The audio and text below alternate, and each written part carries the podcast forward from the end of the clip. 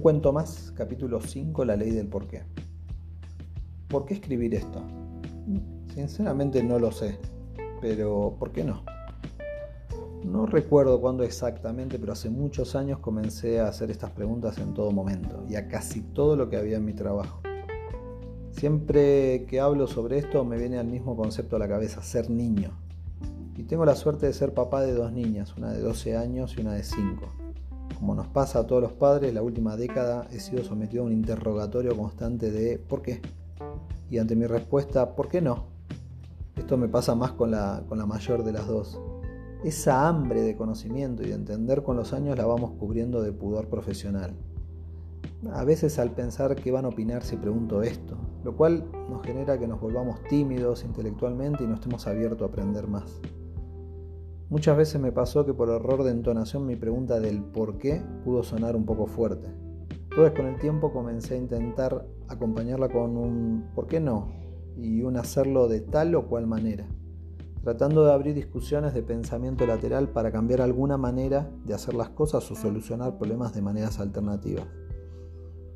En eso de cuestionar todo, mis hijas me recuerdan a mí de pequeño, con esas ganas de cuestionarlo todo y además de entender por qué pasan las cosas. Ahora intento copiarlas a ellas y mantenerme niño en ese aspecto, el ciclo de la vida, diría el Rey León. Esta dinámica de cuestionar aplicada al trabajo tiene un poder enorme en las organizaciones, dado que es la base de la innovación. Lo sorprendente de formularla es que muchas veces no hay una razón evidente de por qué se están haciendo de tal o cual manera las cosas. Hace varios años me compartieron un video de Simon Sinek, una, breve explicación de su libro Start with Why.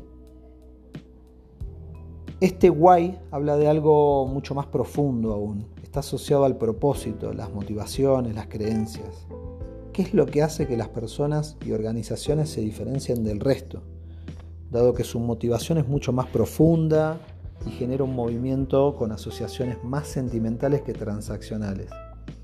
Entender los conceptos que menciona tan claramente Simon Sinek no es algo menor, dado que cuando vemos los ejemplos se entiende claramente, pero a la hora de hacerlo presente pensarlo en el futuro no es tan simple tener esa claridad para encontrar el gran guay.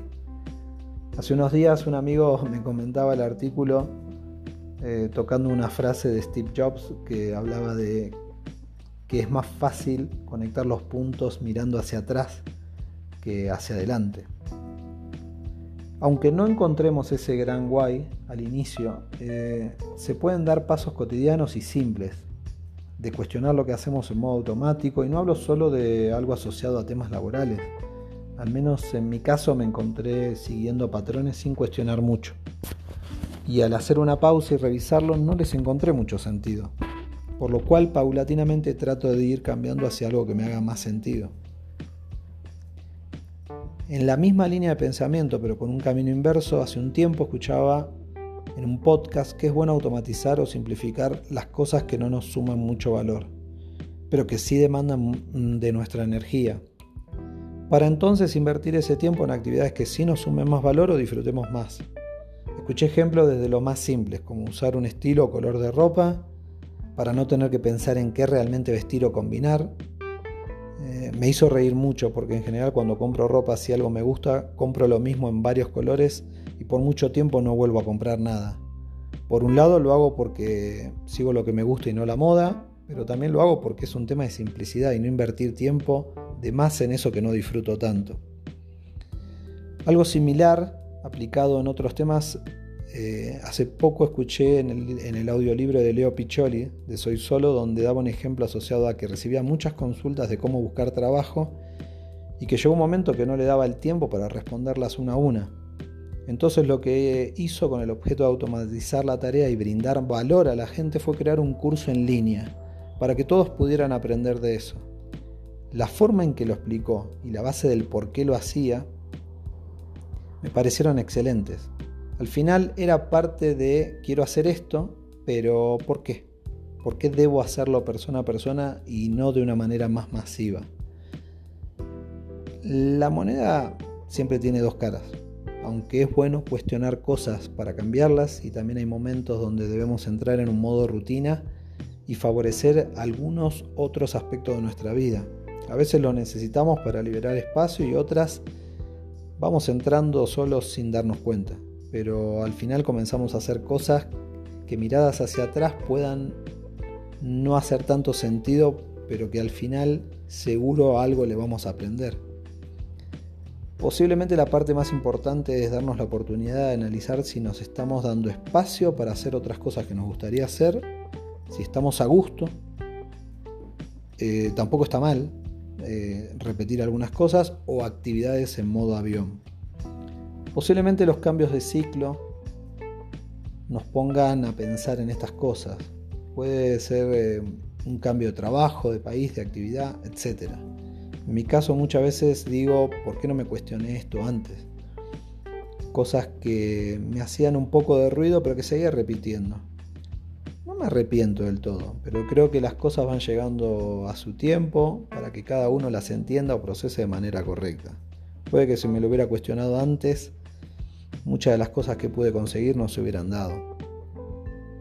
En mi experiencia lo importante es ser consistente y tener esa pregunta siempre ahí, aplicarla con criterio, con la entonación y acompañantes correctos, evitando mis errores de forma.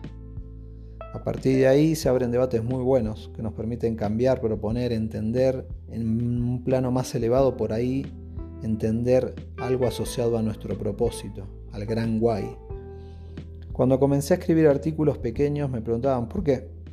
Y mi respuesta no era tan clara, pero entendí que era porque tenía ganas, porque me hacía bien y entonces decía, ¿por qué no? Si al final no tengo nada que perder. ¿Qué es lo peor que puede pasar si no haces algo? Esto para mí es importante. El por qué es una pausa de cuestionamiento y de entendimiento al final. Pero el por qué no es un disparador a la acción, porque cuestiona una negación, porque plantea una alternativa y porque nos puede cuestionar a nosotros mismos en dudas que nos paralizan. ¿Cuántas veces nos hemos quedado con esa pregunta por pudor que no hicimos. No hablo solo de temas profesionales, aplica hasta los temas más básicos en lo personal. ¿Recuerdan cuando éramos más jóvenes y no nos animábamos a hablarle a alguien para hacernos amigo, amiga, eh, o a la chica o chico que, les gustara? Eh, y muchas veces perdíamos la oportunidad con el tiempo por no animarnos. Los que no somos tan buenos en idiomas y siempre debemos ser estudiantes tenemos ese síndrome. Cuando lo comenzamos a tratar de hablar nos da un poco de pena, porque suponemos que vamos a hacer el ridículo. Pero cuando decimos ¿por qué no? y nos arriesgamos, vemos que al final no pasa nada y hasta nos contestan. Seguramente como todo con tropiezos al inicio, pero así aprendimos a caminar y seguro que hemos hecho muchas cosas luego de ese primer paso. Aunque no me gusta admitirlo del todo, presto bastante atención a lo que los demás opinan de mí. Mucho menos que antes, deben ser los años. Eh, a veces dejo que eso me condicione. Al mismo tiempo es raro porque soy una persona que pide muchos consejos, los escucha con atención y trata de procesarlos detalladamente. Entonces pareciera que lo que me hace ruido no es la opinión en sí misma, sino que es la, que la acción la inicie yo, como pedido y no que la brinde la otra persona sin preguntarme. Algo para tratar con la ley del por qué.